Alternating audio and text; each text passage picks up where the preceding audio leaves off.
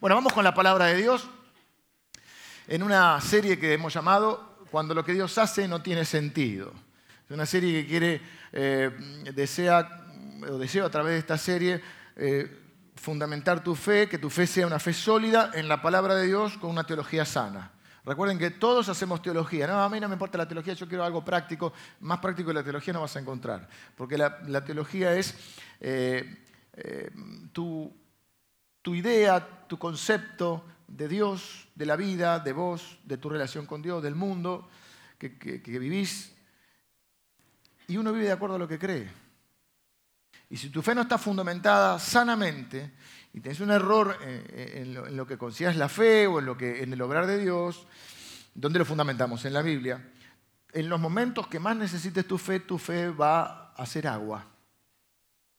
Porque cuando necesitamos la fe sobre todas las cosas, cuando vivimos circunstancias que no entendemos, que no nos gustan y que no estamos muy seguros de lo que Dios está haciendo. Para eso necesito la fe. Cuando entiendo todo, cuando todo me va bien, o cuando... Bueno, no necesito mucha fe para enfrentar esas circunstancias. Y muchos de ustedes, muchos de nosotros nos hemos criado con un concepto de que si tenés la suficiente fe, es como que vas a estar inmune al sufrimiento, como que si tenés la suficiente fe, prácticamente Dios está obligado a hacer lo que le pedís. Hay quienes hablan de torcerle el brazo a Dios, lo cual es un atrevimiento, una irrespetuosidad y un, un error de concepto. Y entonces en esta serie estamos viendo justamente eso. Cuando lo que Dios hace no tiene sentido, hay un libro que se llama así. No estamos predicando sobre el libro, porque no es un libro para predicar, es un libro para leer, interesante y bastante. Tiene sus, añitos, pero es un libro interesante. Pero sí hemos tomado el título. Una de las cosas que hemos dicho es: cuando no estés seguro de lo que Dios está haciendo en el pasado, recordá lo que, en el presente, recordá lo que Dios hizo en el pasado. Porque Dios es el mismo. Y no cambia porque hoy no esté haciendo lo que vos crees, no, dejes de recordar todo lo que ya hizo en tu vida, porque Dios es el mismo. Entonces, en esta serie hemos tomado justamente, para que no queden dudas, episodios de la vida de Jesús. Juan el Bautista, un hombre del cual Jesús dijo, no hay otro que haya nacido de, madre, de padre, que, que sea mayor que él. Hemos tomado episodios en la vida del apóstol Pablo, que predicó el Evangelio al mundo conocido, llegó hasta España, hasta Europa, España. Escribió medio Nuevo Testamento y sin embargo un día Dios le dijo, no, mi gracia es suficiente. Entonces vimos cuando Dios parece desatento, cuando Dios parece distraído. Lo vimos en la vida de Juan el Bautista. Hemos visto cuando Dios dice no. Y dijimos que a veces Dios no hace las cosas según nuestros planes, pero siempre cumple sus propósitos. Y nuestra fe no está en nuestros planes, sino en sus propósitos. Al Señor Jesús vimos, que, eh, vimos un silencio que hace Dios en el huerto del Getsemaní cuando Jesús, en las horas previas a su crucifixión, le dice, Padre, este plan no me gusta. Si hay otra posibilidad, pasa de mí esta copa. O sea, que se haga tu voluntad, nos enseña a orar así y hay un silencio de Dios que Jesús sabe interpretar. A veces hay que saber interpretar los silencios. Dios no me contestó sí, te dijo que no. A veces dice no. Normalmente Dios responde positivamente nuestras oraciones. Y estamos terminando cada encuentro de esta serie orando, presentando nuestras peticiones, creyendo que Dios es el mismo, que tiene el mismo poder de siempre, que siempre nos ama, que siempre es bueno y que nosotros tenemos y se nos invita, tenemos el derecho y se nos invita a pedir y a presentar nuestras necesidades. Así que oramos confiados. No es una serie para decir, bueno, Dios no responde en nuestras oraciones. No, vamos a terminar pidiéndole a Dios por los milagros que necesitamos. Pero tenemos que saber que no siempre lo que Dios hace le encontramos sentido en el momento. A veces dice no, a veces parece distraído, y hoy vamos a ver cuando parece que Dios se demora, se retrasa, es decir, estamos orando por algo, creemos que Dios puede hacerlo, hemos visto a Dios hacer eso en la vida de otras personas, pero en nuestra vida pasa el tiempo y seguimos esperando y se hace difícil. ¿Qué hacer cuando parece que Dios se demora? ¿A quién le gusta esperar acá? No es mi caso, no es mi caso. Para cómo vivimos en una sociedad que exacerba la urgencia. Aquí hay hermanos que tienen que hacer la fila para cobrar la jubilación. Yo estuve en el banco, ahora viene el verano, al rayo del sol, una hora y media. Cuesta esperar. Yo no puedo esperar, tengo un problema grave con esto. Voy en la autopista y voy viendo, antes de llegar al peaje voy viendo. Acá hay tres, acá hay cuatro, y. Mm, mm, mm, y me pongo, acá hay poco, y me pongo y el de adelante saca un billete de mil pesos. Bueno, ahora igual con lo que vale el peaje, tiene que pagar con tarjeta en cuotas, ¿viste? En plan 12. Y no avanza. Eh, la pava ya no se usa. La pava eléctrica, ¿no? Porque ya no. El microondas, todo es medio así. Eh, algunos hermanos que son mayores y algunos que han vivido quizá en el, campo o en otras cosas, había que levantarse temprano, poner la cocina leña. Bueno, nosotros ya no vivimos eso. Pero ahora, antes te vendían la pava silbadora para el mate. El semáforo. Estás con el auto y estás amarillo. Te vas, te vas, te vas poniendo en el. ¿eh?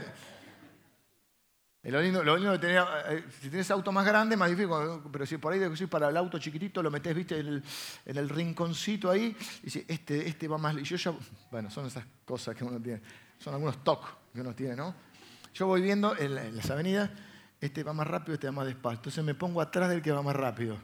Porque cuando agarra, eh, ¿viste? en el camino de cintura, que da el camión, ahí va a ser, no podemos esperar. De hecho, la Biblia un versículo que dice, en otras palabras, dice, como que el que espera desespera. Ah, tormento del alma, dice que se espera. Y a veces es un tormento esperar. Lo primero que quiero decir es esto. ¿Por qué nos, nos cuesta esperar? una de las razones que yo encuentro para justificar mi, ansiedad, es que la espera nos parece pérdida de tiempo. Perdí media hora en el almacén. Ahora no sé si allá no almacén, ahora el chino. Antes mi mamá me mandaba al almacén, don Vicente, en la esquina de casa, y yo iba al almacén y tenía muchas cosas, quería todo rápido, ¿viste? Ya de pibe así. Entonces, y vos vas Dice, bueno, hay una persona, hay, dos nada más. Se atendía a don Vicente, la señora, el hijo de acá, me atienden rápido. Y el de adelante tuyo dice, 100 gramos de jamón, no. Y si ya está, ¿qué tal está la bondiolita? No sé, bondiola, no sé qué hay, matamos, no sé. Y vos ves que está. Vas a la carnicería y dice, carne picada, pero la quiero elegir. No, mm, ¿Se acuerdan de ese que picaba la carne? Algunos de ustedes están volviendo así como el pasado. Este, quizás estoy poniéndome grande. Esperar. ¿Por qué? Porque creemos que perdemos el tiempo. Lo primero que quiero decirte es que ninguna espera en Dios es tiempo desperdiciado. Lo voy a repetir. Ninguna vez que tenemos que esperar en Dios es tiempo desperdiciado. Porque a veces Dios, antes de hacer algo por vos, quiere hacer algo en vos. Antes de responder una oración, Dios quiere trabajar en nosotros. A veces nos da más paciencia, a veces nos enseña a caminar por fe, a veces nos enseña que sus... Vieron que la Biblia dice que, no tienen por qué saberlo, pero la Biblia dice que los pensamientos de Dios son más altos que los nuestros y sus caminos son más altos. En otras palabras, a veces Dios nos quiere mostrar que Él sabe mejor que nosotros lo que nos conviene. Por eso a veces miramos para atrás y decimos, ah, menos mal que a veces Dios dice que no porque a veces tiene algo mejor. Ya lo vamos a ver eso. A veces Dios quiere mostrarnos, eh, enseñarnos el poder que tiene la oración. Nos enseña a depender de Él. A veces eh, la espera tiene que ver con que se terminen otro tipo de recursos para que nosotros lleguemos a una circunstancia que cuando después haya un obrar de Dios, a ver si, me siguen la idea, cuando haya un obrar de Dios, no queden dudas de qué es Dios. Porque ya no tenemos otra razón a la cual adjudicar los eventos. No sé si me quedé claro eso. Llega un momento que ya no tengo otro tipo de recursos. ah, no fue por esto, ah, fue por esto. No, no, llega un momento que vos decís, tiene que ser Dios. Y quiero que veamos otra historia de la Biblia, que para aquellos que conocen un poquito la Biblia, es una, eh, historia conocida con personajes conocidos. ¿Por qué no son personajes, son personas. personajes son una historieta. Porque son todas personas justamente de fe cercanas a, Dios o a Jesús. Porque la, la otra postura, la otra visión de esto es esto que le decía. No, no, si, Dios no contesta tu oración es porque vos no tenés fe. Si te pasa algo malo es porque no tenés fe. Si estás enfermo es porque no tenés fe. O si estás enfermo y no te sanás porque no tenés fe. Entonces, ¿qué pasa? Jesús no tenía fe. No entraría dentro de ese modelo. Juan el Bautista el apóstol Pablo. Hoy vamos a ver una familia muy cercana a Jesús, conformada por Marta, María y Lázaro. A algunos les sonará la frase Lázaro, levántate y alda, no está en la Biblia. Es Lázaro, ven fuera. Es un detalle, pero es como para decir, leamos la Biblia. Porque a veces decimos cosas que no están. Siempre pongo el ejemplo. Elías se fue en un carro de fuego. No, se fue en un torbellino. Leamos la Biblia. No cambian algunas cosas, a veces no cambian, pero a veces sí.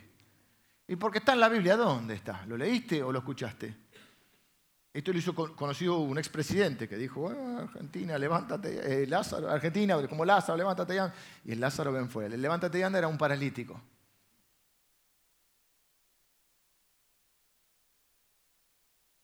¿Por qué les digo esto? Porque esta familia es una familia que va, el relato que lo va a escribir Juan, uno de los seguidores más cercanos de Jesús, otro Juan, no Juan el Bautista, sino eh, uno de los discípulos, uno de los apóstoles, él va a decir una familia, y aclara, una familia muy amada por Jesús. Porque otra de las cosas que nos pasa cuando Dios no contesta nuestra oración es decir, entra la duda, ¿será que Dios me ama?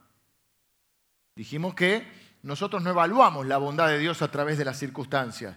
si me va bien, Dios es bueno, me va mal, Dios no, no es tan bueno. Ni sino lo contrario. Evaluamos las circunstancias a través de la bondad de Dios. Dios siempre es bueno, aunque yo no entienda lo que está sucediendo. Una familia muy amada por Jesús, conformada por tres hermanos, Lázaro, que se enferma y va a morir, aunque Jesús dice que no, que no es para muerte, la enfermedad se va a morir. Y Marta y María, son tres hermanos muy amados. Jesús cada vez que iba por esa zona se quedaba a dormir en la casa de ellos, comía con ellos. Hay un episodio que la Biblia cuenta, que a veces lo usan los cristianos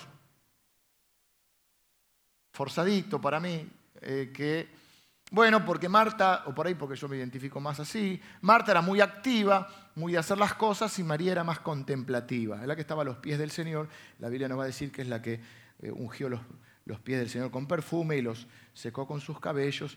Y entonces María estaba haciendo la comida, Jesús quería enseñar algo, y, y Marta le decía a María, che, ¿por qué no me ayudas un poquito con los platos? No, estoy acá con el Señor.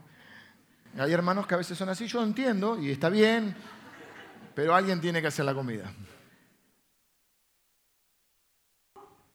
No seamos tan duros con Marta, hoy la vamos a reivindicar un poquito. Pues hay que ser como María, tocar tu manto, Señor, y alguien tiene que pagar las cuentas, ¿no? Total, ustedes son mi familia, así que... Cuando iba yo al seminario, estudiaba teología, estaba yo ya recibido otra carrera, trabajaba y gerenciamos unas financieras en el interior del país. O sea, había que manejar mucho y llegaba al seminario tarde, no estaba la autopista terminada, así que tenía que ir hasta RAM, segunda Rivadavia, seminario queda en Villaluro, yo venía de 9 de julio, Mercedes, en el interior, llegaba un poquito acelerado. Así. Y había algunos hermanos que eran internos, tomaban mate, discutían teología, me decían, calmate, porque estamos orando acá.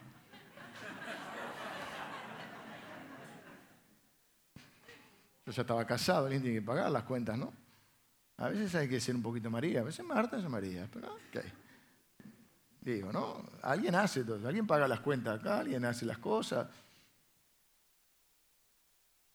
Hay un libro en casa, nuestra pequeña biblioteca, dice cómo ser como María en un mundo de Marta, ¿no? Y bueno, un poco y un poco, ¿no? Capaz es solo un justificativo. Vamos a ver un poquito la historia. Y eh, vamos a ver qué podemos. Dos, dos cosas vamos a ver hoy, dos conceptos que espero te ayuden a construir tu fe para los tiempos de espera. Porque quizás estás esperando una respuesta de Dios, estás orando por algo, crees que Dios lo puede hacer, confías en Dios, lo has visto hacer en la vida de otros, pero todavía no lo ha hecho en tu vida y lo primero que tienes que saber entonces es que un tiempo de espera en Dios nunca es un tiempo desperdiciado.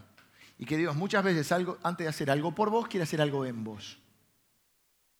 Dice, estaba entonces enfermo uno llamado Lázaro, Juan capítulo 11, de Betania, la aldea de María y de Marta, su hermana. María, cuyo hermano Lázaro estaba enfermo, fue la que ungió al Señor con perfume y le enjugó, no enjuagó, no se confundan, enjugó quiere decir secar, secar, enjugó los pies con sus cabellos. Enviaron pues las hermanas para decir a Jesús, Señor, he aquí el que amas está enfermo. Noten que ni el nombre dicen. ¿Por qué? Porque saben que Jesús saben de quién está hablando. Y es el que amas está enfermo es, si lo haces por todo el mundo, ¿cómo no lo vas a hacer por nosotros? Que te recibimos en nuestra casa, que te damos de comer, que hacemos un montón de cosas por vos, que te servimos, que decimos los cristianos, Señor, yo te sirvo, eh, somos amados, pero te amamos, y, si lo haces por gente, hasta lo haces por los soldados romanos, que ni siquiera nos caen muy bien, ¿cómo no lo vas a hacer por nosotros? Si lo bendijiste a este que ni va a la iglesia, el que amas, hay un toque femenino en esa forma de expresarse que a mí me parece que es muy claro y lo voy a dejar ahí. Siempre ganan las discusiones, nunca intentes ganar una discusión. Oyéndolo Jesús dijo, esta enfermedad no es para muerte, sino para la gloria de Dios, para que el Hijo de Dios sea glorificado por ella. Jesús, si usted lee, yo no son 44 versículos, yo voy a leer algunos y les voy a ir contando la historia.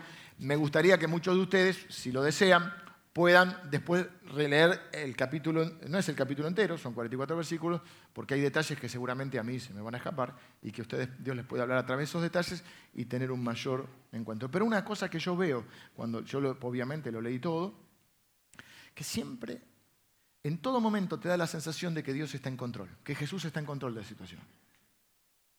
De entrada, cuando le dicen está enfermo, Él dice esto no es para muerte, esto es para Dios. Después se queda dos días más en donde él está, cerca, podría haber ido, dos kilómetros. No va, pero sigue en control. Después le dice a los suyos, Lázaro duerme, pero voy a despertarlo. Eh, si duerme sanará. No, no, dice Lázaro, ahí la clara, se murió, Lázaro muerto. Y me alegro que se haya muerto. Para que ustedes crean. O sea, en toda el relato, vos lo que te das cuenta es que Jesús está manejando la situación. Y justamente la fe es la confianza en eso, no es creer que Dios existe. La Biblia dice que hasta los demonios creen. Así cuando crees estás al nivel, nivel demonio, en modo demonio. Creen y tiemblan. ¿Por qué tiemblan? Porque saben que Dios tiene poder. Así que cuando crees en el poder de Dios, modo demonio temblequeante. Para Tener la fe de Dios, la fe que dice que con la cual, sin la cual es imposible agradar a Dios, lo que hay que tener es una confianza. La fe no es creer que existe o que tiene poder, es confiar que Él controla la situación y justamente lo que la, y, confiar que quiere lo mejor para mí que va a cumplir sus propósitos. Eso vimos, que a veces no lo hace a través de mis planes, pero Él siempre cumple sus propósitos. ¿Por qué es importante esto? La Biblia siempre habla de reyes, tronos, viste, muy un, lenguaje así, la imaginería del Apocalipsis es todo así también. Y tenemos que entender, nosotros tenemos otro concepto, nosotros pensamos en el rey de algún país, alguna monarquía, y son como, no diríamos decorativos porque es ofensivo, pero protocolares. Inaugura un hospital, sale en la revista Caras, va a la fiesta que hay que todos vestidos de blanco, viste, la, este, no gobierna. Pero cuando la Biblia habla de tronos y de reinos, de reinos y de reyes, es todo sobre gobierno y autoridad. Por eso, ¿y qué tenían los reyes? Mucho más que no, había democracia. El rey tenía la autoridad plena, plenipotenciaria. ¿Qué quiere decir? Que el rey podía hacer lo que quería dentro de qué? Dentro de sus dominios, dentro de su territorio. Por eso la Biblia dice que Jesús es rey de reyes y señor de señores, porque no hay territorio para él. O sea, todo gobierna sobre todo. Y por eso la Biblia dice que el que está sentado en el trono y se nos invita a acercarnos al trono de Dios, un trono de gracia. ¿Qué quiere decir? Que Dios está en control. Y mi fe no es que Dios va a hacer lo que yo quiero, esa es una teología equivocada. Mi fe es que Dios se va a glorificar y que está en control. Y que mi vida está en su control. Estoy predicando medio desordenado.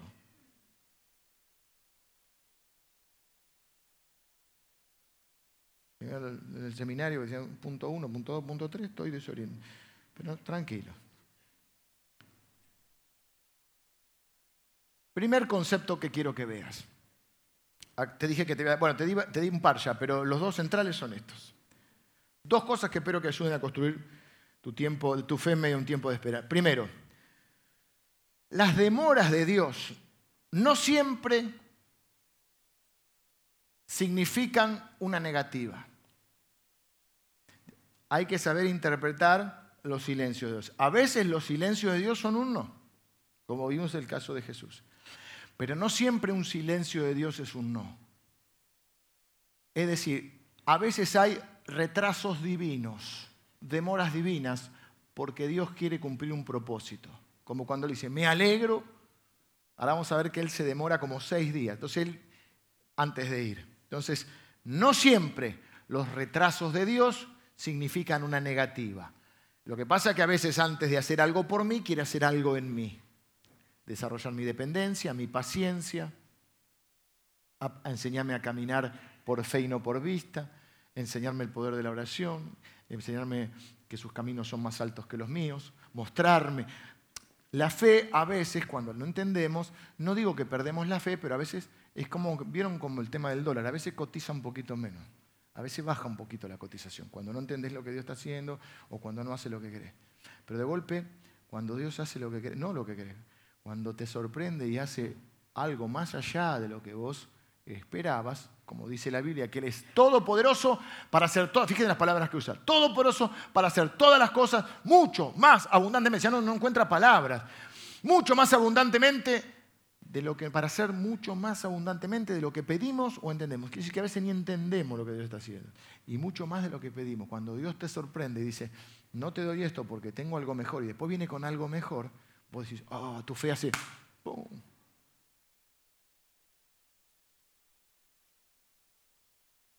Así que no siempre un silencio es un no, no siempre una demora es una negativa. Jesús dice, esto no va a terminar en muerte, esto es para la gloria de Dios. Yo sé qué está pasando, estoy en pleno control. Y cuando termine esto, no solo vas a ver este, mi obrar, sino que vas a ver que yo soy glorificado.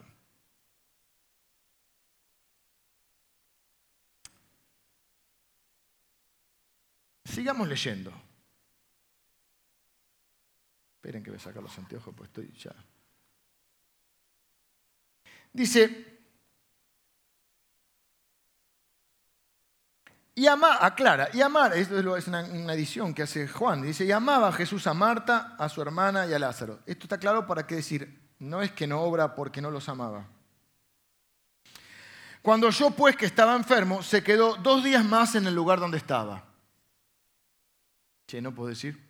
Ya lo vimos con Juan. A Juan tampoco lo fue a ver, a Juan el Bautista. Digo, ponele que no vayas. Pero Jesús tiene poder hasta para hacerlo desde lejos. En una ocasión hay un jefe de centuria, un soldado romano, un general romano, que va a pedirle a Jesús por un siervo que él tiene. Y Jesús dice, está bien, voy a ir a, sanarlo. Y, este centurión romano le dice, no hace falta que venga, yo sé lo que es tener autoridad. Hay gente que no tiene autoridad porque no sabe estar bajo autoridad. Preguntás si nadie te hace caso, y si tus hijos no te hacen caso, si vos estás, ¿qué estás modelando? Porque hay una, Dios respeta mucho el tema de la autoridad. Lo vimos el, domingo pasado con Moisés, no puedo volver a decirlo. Yo sé lo que es tener autoridad. Yo le digo a un soldado que venga y viene, le digo que va y va. Solo di la palabra y mi siervo sanará. Jesús se sorprende del concepto este. Entonces dice la palabra y, se va el centurión cuando llega a su casa ya estaba sano él. O sea que Jesús podía haberlo sanado a distancia a Lázaro. Tampoco lo hace. Pasan dos días y no va. Después de esos dos días dice, luego después de esto, dijo a los discípulos, vamos a Judea otra vez. Bueno, sigue. Eh, después dice que el día tiene 12 horas. Esto se los dejo ahí gratis. Léanlo ustedes para estas cosas que tienen. Tiene un montón. Si no, tendría que estar tres días con esto. Porque dice, el que anda de día no tropieza porque ve la luz de este mundo, pero el que anda de noche tropieza porque no hay luz en él. Cuando andás de noche, y no está hablando de la, de la noche literal, cuando andás en tinieblas tropezás. Después no digas Dios es malo.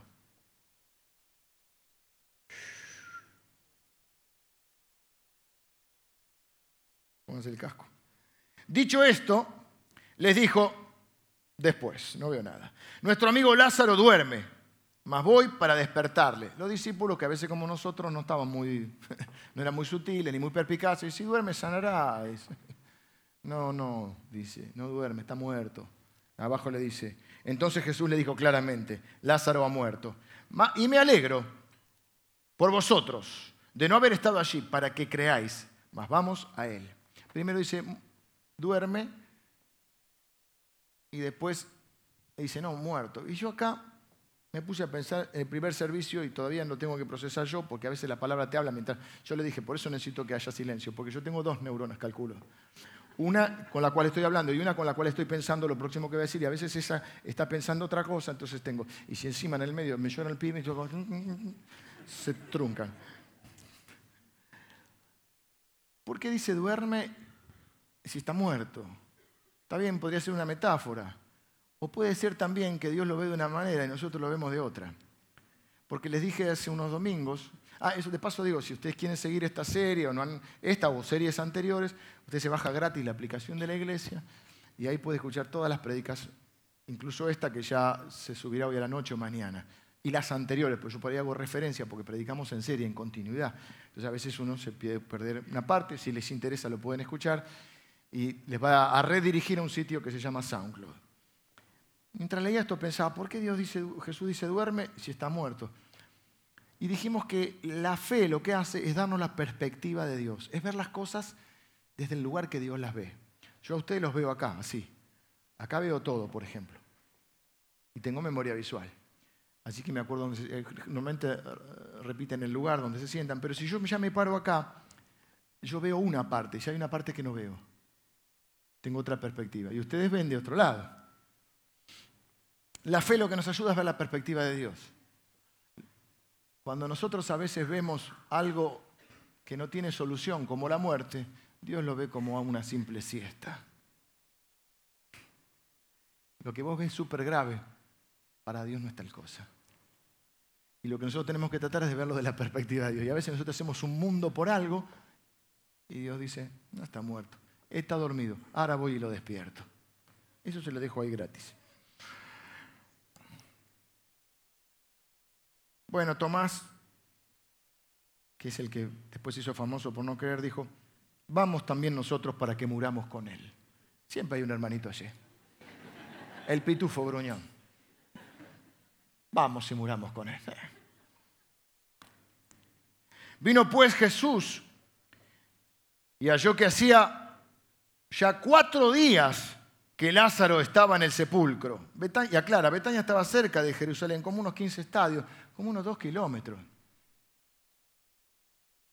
Así que Jesús eh, se enteró, estoy contando como seis días, porque se enteró que estaba enfermo y esperó dos días. Lázaro muere y él llega cuatro días después de muerto, donde ya está enterrado, o sea, no fue ni al velatorio. Si no viniste a sanarlo, por lo menos hubieras venido a consolarnos. ¿Qué pasa? ¿No tenías señal en el celular? Cuando te invitamos a comer venías. No tenés tiempo.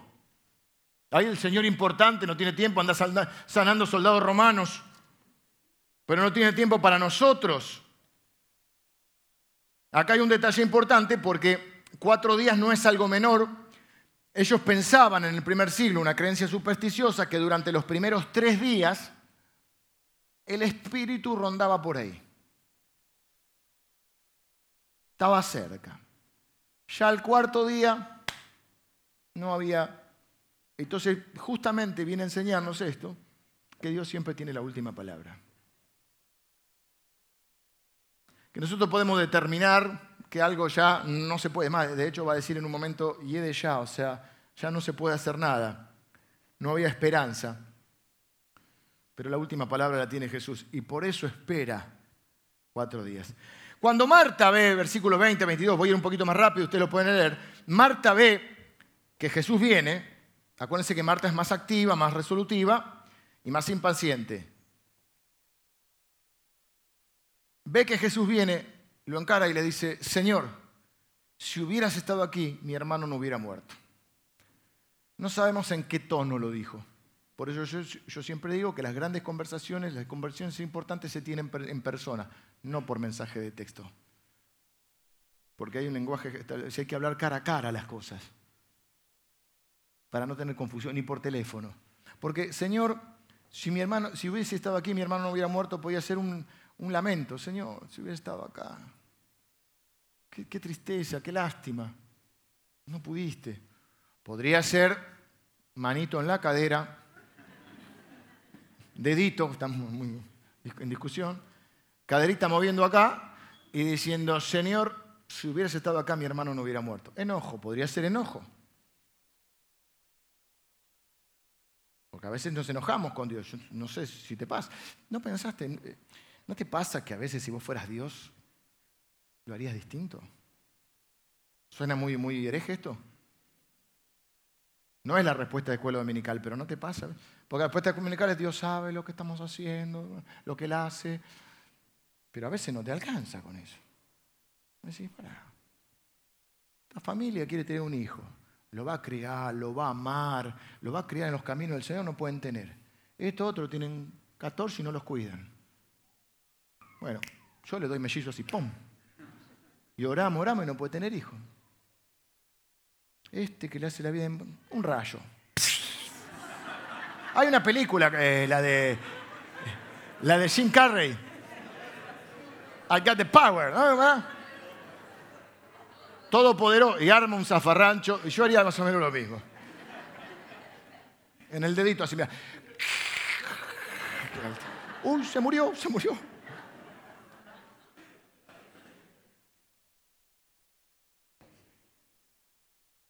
Te dan, te tientan un poquito a veces. Ah, no, dicen por ahí, ya están sacando el dedo. si hubieras estado acá, esto no hubiera sucedido.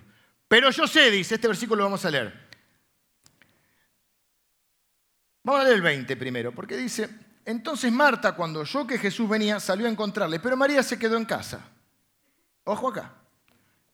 Y Marta dijo a Jesús, Señor, si hubieras estado aquí, mi hermano no habría muerto.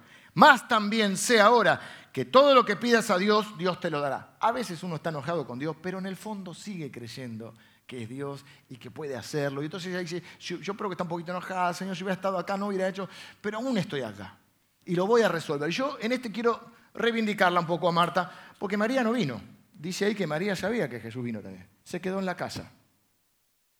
María, que es la más contemplativa, que adoraba al Señor y, estaba ahí, y mientras Marta hacía las cosas de la casa, Marta tenía dudas, estaba enojada, no sé qué le pasaba, pero fue y habló con el Señor.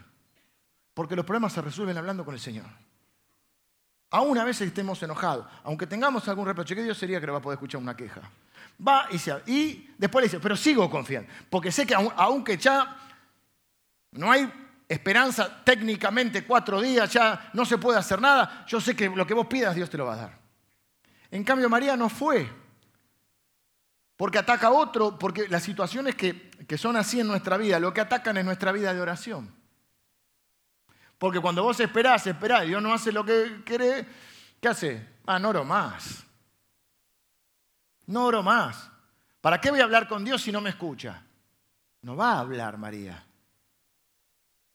Otros dicen, no voy más a la iglesia una forma como de castigarlo a Dios. ¿Por qué? ¿Por qué no venís más? Porque Dios no me contestó la oración. Fíjate que María, como muchos de nosotros podemos hacer, estamos en la primera fila ahí, Señor, eh, no soy esclavo del temor, ah, no sé qué cantan, eh, pero dijo que no y no voy más, y no oro más. Una especie de montaña rusa emocional o espiritual. La otra, con sus dudas, con sus enojos, va al Señor. Si yo sigo creyendo que lo puede hacer. Así que a veces hay que ser María, a veces hay que ser Marta.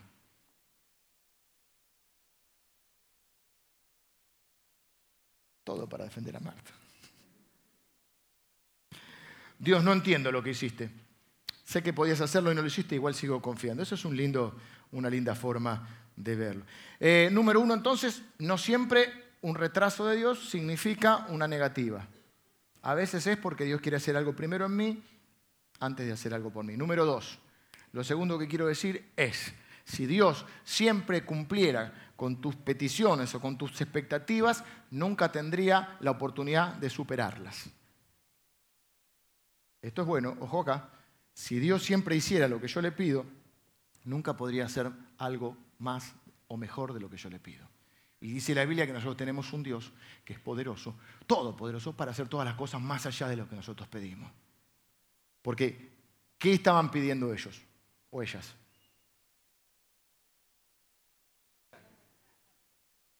Primero que se sane. Señor está enfermo. No están pidiendo que lo resucite, están pidiendo que lo sane. ¿Y Jesús qué hace? No lo sana, no va a verlo cuando está enfermo, no va cuando se muere, no va a consolar al velatorio, cae cuatro días después como si nada. Pero no es que no se enteró, no es que no estuvo en control, porque de entrada él dice, esto no es para muerte, sino para la gloria de Dios. Nuestro hermano Lázaro duerme, voy a despertarlo. Después llega y le va a decir, Marta, si crees verás la gloria de Dios. Y vamos a ver en el final de la historia que Jesús sabe lo que está, todo momento le está en control, pero no hace lo que le piden. Lo voy a poner con un ejemplo. Pero primero les doy un versículo más.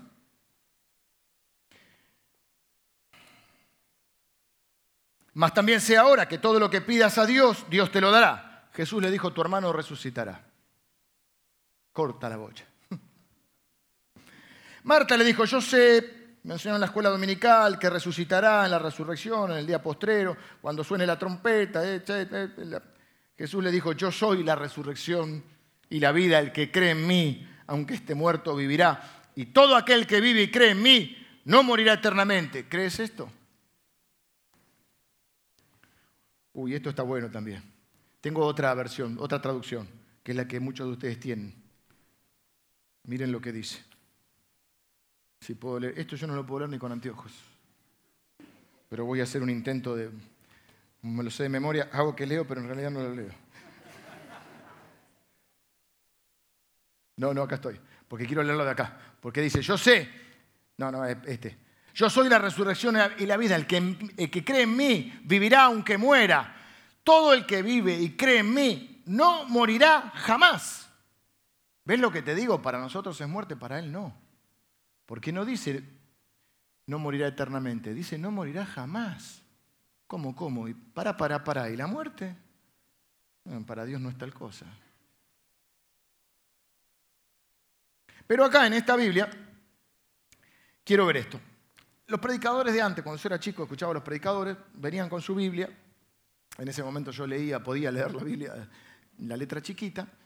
Y decían, vamos a buscar el libro de Ageo. Nadie sabía dónde estaba Ageo.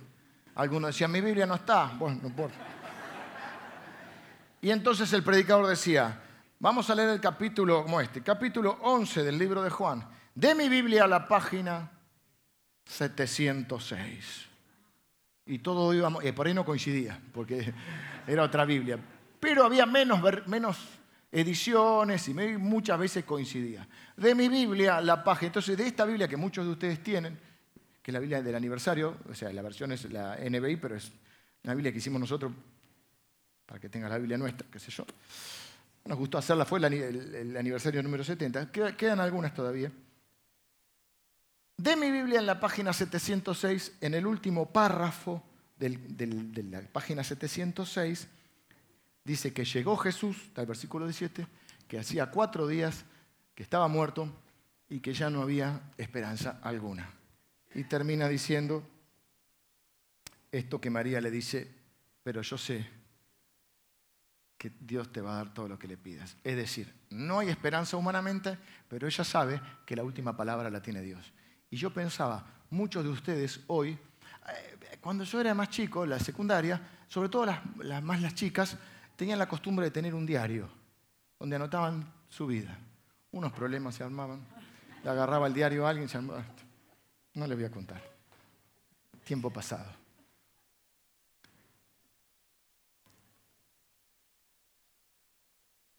Estaba pensando que algunos de ustedes, aunque no lo lleven el diario escrito, hay como un registro de nuestra vida. Vamos a jugar con esta idea. Capaz que algunos de ustedes hoy están en la página 706 de sus vidas. Y miran la circunstancia y son cuatro días. Ya no hay nada humanamente que hacer. Están a punto de desistir y están pensando si Dios hubiese estado acá, hubiese hecho algo. Si hubiese venido el primer día enfermo, lo hubiera sanado. Hubiera venido el segundo, pero se murió. El, bueno, el espíritu quedó por ahí, pero ahora ya se fue hasta el espíritu, ya son cuatro días. Algunos de ustedes están en una situación así. Pero todavía les queda esa lucecita de decir, pero yo sé y confío que no hay nada imposible para Dios. Y que la última, quizás esto sea la fe.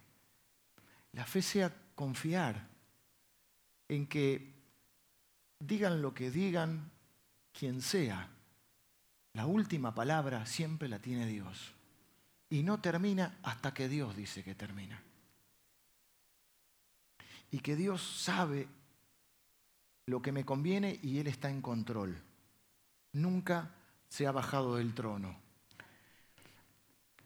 Quizás están en la 706 orando por un milagro que va a ocurrir en la 707. Yo no puedo asegurarte que el milagro ocurra en la página 707 de tu vida, pero sí puedo asegurarte que en la página 707 de tu vida Dios se va a glorificar. Y va a hacer lo que Él quiere y cree que es mejor para vos, porque Él es bueno todo el tiempo. Y que las circunstancias no te tienen que hacer dudar ni del amor de Dios, ni de la bondad de Dios, ni del poder de Dios. Porque esto que te está ocurriendo, como todas las cosas en nuestra vida, Dios hace que ayuden para bien y que Él sea glorificado. Y va a cumplir su propósito. Y me alegro, dice Jesús, no estar ahí para que creas, para que ustedes crean. que tenía? Un propósito, aumentar su fe. Pero che, si lo sanás, mi fe va a aumentar. Pero yo voy a hacer algo mejor. Menos mal que a veces Dios me dice que no, porque a veces tiene algo mejor. Y en la 707 Dios va a hacer algo más allá de lo que ellos pedían, más abundantemente o más, más mejor. más mejor de lo que ellos esperaban. Hace muchos años, no voy a contar porque yo les cuento toda mi vida, pero tengo que tener un poco de privacidad. Tampoco esto es un reality show. Hace muchos años de mi vida, en un momento, no te lo voy a decir a vos, a ver si, a ver si adivinás, una circunstancia, yo estaba con cierta fe, esperaba que Dios hiciera algo. En mi vida las cosas iban de una manera que yo esperaba que Dios hiciera algo. Y en un momento determinado las cosas eh, no fueron como yo esperaba. Y por supuesto, me tranqué. Yo tengo un, verbo que ocurre en mí que me tranco, que no te lo puedo explicar mucho. Mi padre decía, está empacado. Es una cosa así como que me tranco y me tranco. O sea, vos venís y me pedís algo, pero prepotentemente. Suponete que yo estaba dispuesto a hacerlo, pero como lo hiciste prepotentemente, te digo que no ahora. Soy bravo. Me tranco. Por las buenas, me me sacas todo, pero si venís por las malas, algunos que me conocen saben, no me haces cambiar de opinión. O sea, en este caso no es que Dios me prepoteó, en este caso es que me tranqué porque a veces me tranco por otras cosas. Con Dios me tranco así. Y pero por supuesto, era una fe naciente. Ténganme piedad. Hace muchos años, muchísimos años. O sea, empecemos con, no existían los celulares, no existían. No había Play, no había celular, ya sabemos todo eso, ¿no? No había computadora. Y me tranqué, porque Dios no había hecho las cosas según mis planes. Pasó el tiempo, Y Dios me sorprendió porque hizo algo mejor, me dio algo mejor. Y yo dije, ah, ahí mi fe creció. Porque dije, ah, entonces Dios sabe lo que hace. Por ahí, por ahí vos lo sabías, yo no. Yo pensé que la fe era decirle a Dios lo que tenía que hacer porque yo sé lo que me conviene. Obvio. Y Dios miro para... Pero ¿qué pasa? Dije que es un tema de perspectiva. ¿Y qué es la perspectiva? Dijimos que es verlo desde un lado. Cuando nosotros miramos hacia el futuro, lo tenemos que hacer con la perspectiva de la fe. Cuando miramos para atrás no necesitamos fe, lo que necesitamos es la retrospectiva, que es mirar para atrás y verlo en la distancia. Yo en el momento lo veo así, voy caminando por mi vida, lo veo así, pero cuando es un hecho del pasado, yo lo puedo interpretar o reinterpretar a la luz del presente y diciendo, ah, Dios hizo algo mejor. Algunos de ustedes sufrieron una desilusión en el, no sé, quizás estaban orando por un trabajo y Dios no se los dio ese trabajo. Pasa el tiempo, tres años, cuatro años, nueve meses, y ese trabajo que querían, esa empresa quebró. Estoy poniendo un ejemplo cualquiera. Esa empresa quebró. Y ahora vos tenés un trabajo mejor que el que esperabas. Menos mal que Dios no te dio este, porque tenía uno mejor. Porque Dios es poderoso para hacer todas las cosas mucho más allá de lo que vos pedís o entendés. Algunos de ustedes tuvieron una desilusión amorosa, te estabas por casar y el muchacho desapareció. Y tu abuela te dijo, el que se pierde este muchacho no sabe lo que gana. Y la abuela tenía razón. Y hoy estás, quizá pasó el tiempo, quizá no, quizás estás viviendo eso, pero quizá hay otra hermana acá que vivió eso y hoy está felizmente casada. Y por ahí andando por Morón se encuentra con el ex candidato y bajito dice, gracias Señor porque este me ama más, porque estoy feliz, qué sé yo. Quizá estás angustiada por tu hijo, porque hoy está haciendo cosas estúpidas y viviendo las consecuencias de eso. Y quizá hay otra mamá que vivió esa etapa y hoy ve a su hijo en lo impensado. Siempre oró por él, porque las madres si hay algo que hacen es que oran por los hijos, o las abuelas. Se habrá orado la abuela y mamá también por mí. Pero bueno, más allá de eso, de mí, y vos ves a tu hijo hoy sirviendo a Dios y de golpe decís, tenía que pasar por todo eso. Para conocer verdaderamente a Dios, para madurar, para tener más misericordia. Porque a veces Dios para que nos use tiene que generar en nosotros misericordia. Y la misericordia la tiene aquel que vivió ciertas cosas. Si no, no nos podría entender. Quizá tiene más amor por los pecadores. Quizá le pasa como al hijo pródigo, tiene que estar lejos de su casa y no tener para comer, para darse cuenta y valorar lo que es la casa del Padre. Y entonces después puede ser usado mucho más, porque va a entender a todos los hijos pródigos que andan dando vuelta por ahí. Y que el hijo que se quedó en casa no lo puede entender. No sé si me explico. Lo hice largo el ejemplo, pero... Vengan los músicos, creo que estamos en hora ya. Uy, sí. Así que muchos de ustedes hoy... Ah, porque ¿cómo termina esta historia? Bueno, vamos al final. Si no, no apagues del todo. Llega Jesús, le dice, si crees verás la gloria de Dios. Después dice que se conmovió, también esa es otra gratis que le dejo. Se conmovió y Jesús lloró, muchos conocen ese versículo, porque lloró si él sabía que lo iba a resucitar. Yo creo que lloró por María y por los que estaban ahí, porque no iban a poder ver la gloria de Dios, porque no creían.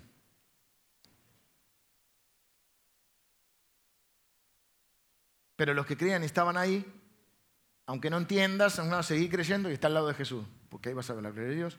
Va, quiten la piedra, y de ya le dice, no importa, quiten la piedra, y dice el versículo eh, que clamó a gran voz, Versículo 43, y habiendo dicho esto, clamó a gran voz, Lázaro, ven fuera. Y el que había muerto salió. ¿Qué esperaban ellos? Una curación, una sanidad. ¿Qué tenía Dios o Jesús que tenía para ellos? Algo más fuerte, una resurrección. ¿Por qué? Porque quería hacer crecer su fe.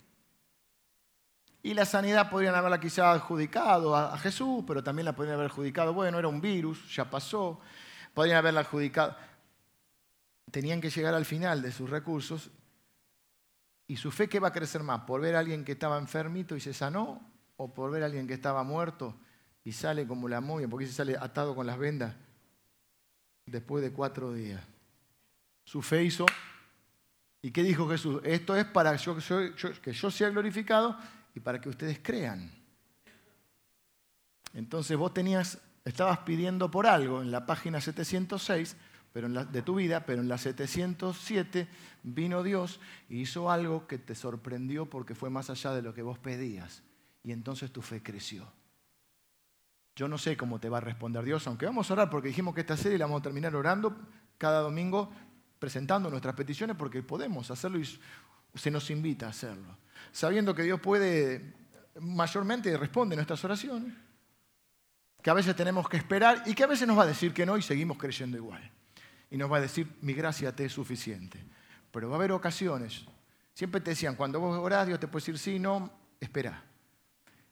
Pero mi vivencia, y, poco, y veo que bíblicamente también lo puedo sustentar, a veces Dios te dice no o te dice espera, pero en realidad es una cuarta razón. Este dice, tengo algo mejor. Y vos pedías esto. Y quizá te enojás porque Dios te dice que no. Pero pará, deja que pase el tiempo porque por ahí un día te vas a despertar, vas a mirar para atrás y decís, menos mal que Dios me dijo que no, porque tenía algo mejor. Porque Él es todopoderoso para hacer todas las cosas más allá de lo que vos pidas y de lo que entiendas. Así que nunca una demora, una espera en Dios es tiempo desperdiciado. Porque antes de hacer algo por vos, Dios quiere hacer algo en vos. Y aunque a veces te haga esperar, eso no significa siempre una negativa. Y si siempre hiciera lo que vos le pedís, no tendría la oportunidad de superar, o sea, si siempre obrara de acuerdo a tus expectativas, no tendría la oportunidad de superar tus expectativas. Porque la fe es creer que Dios sabe lo que me conviene. Y que a los que aman a Dios todas las cosas hacen que funcionen a bien. Por eso voy a terminar orando ahora. Porque a alguno Dios le va a responder la oración. Y nos vamos a alegrar por eso. Pero ahora todo el mundo está queriendo que Dios no le responda. Todo el mundo está esperando ahora que que Dios nos sorprenda. Con algo que va más allá de lo que nosotros pedimos o entendemos.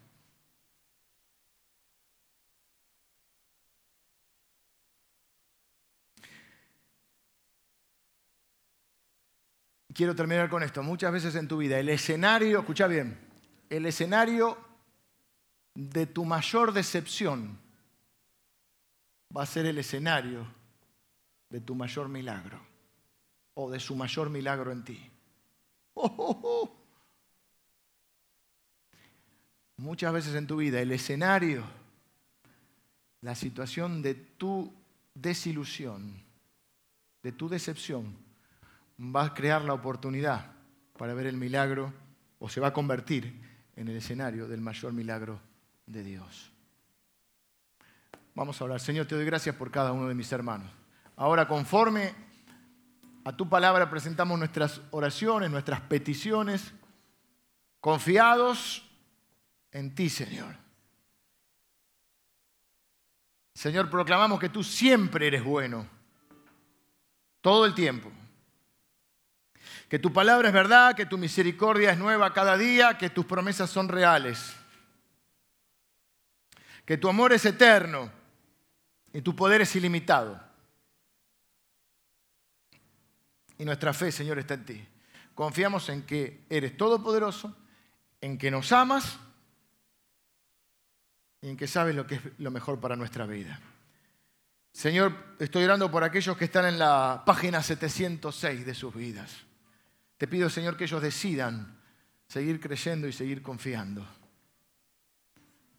Que puedan experimentar tu presencia en estos tiempos de su vida. Oramos por el milagro en la 707. Y Señor, yo no sé qué vas a hacer, pero una cosa sé, que te vas a glorificar en sus vidas.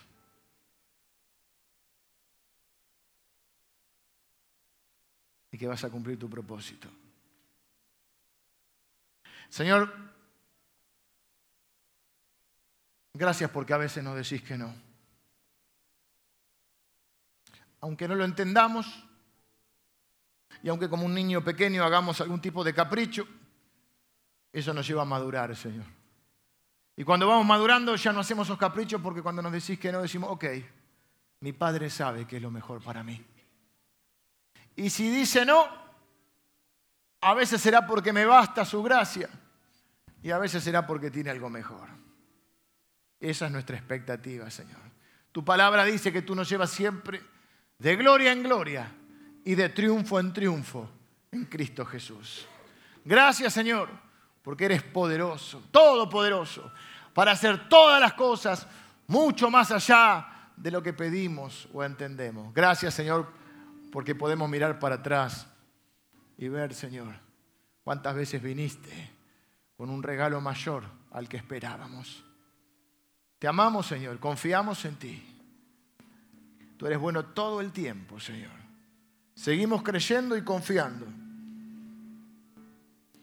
en que tú siempre tienes un plan y un propósito para nuestra vida. Gracias, Señor, porque los escenarios de mayor decepción en nuestra vida, tú eres capaz de convertirlos en los escenarios del mayor milagro que podemos experimentar. Yo bendigo a cada uno de mis hermanos en el nombre de Jesús. Amén.